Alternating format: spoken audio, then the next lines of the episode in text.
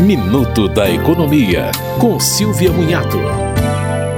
Contribuintes que recebem aposentadoria, pensão ou estão na reserva remunerada têm isenção de imposto de renda caso tenham doença grave mas podem ter que preencher a declaração de imposto de renda 2023 por outros motivos. São 18 tipos de moléstias graves que podem ser encontradas na página da Receita Federal na internet. Algumas delas são doença de Parkinson, mal de Alzheimer e câncer.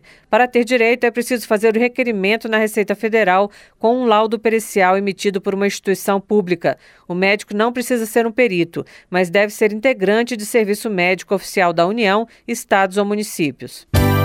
Você ouviu Minuto da Economia, com Silvia Munhato.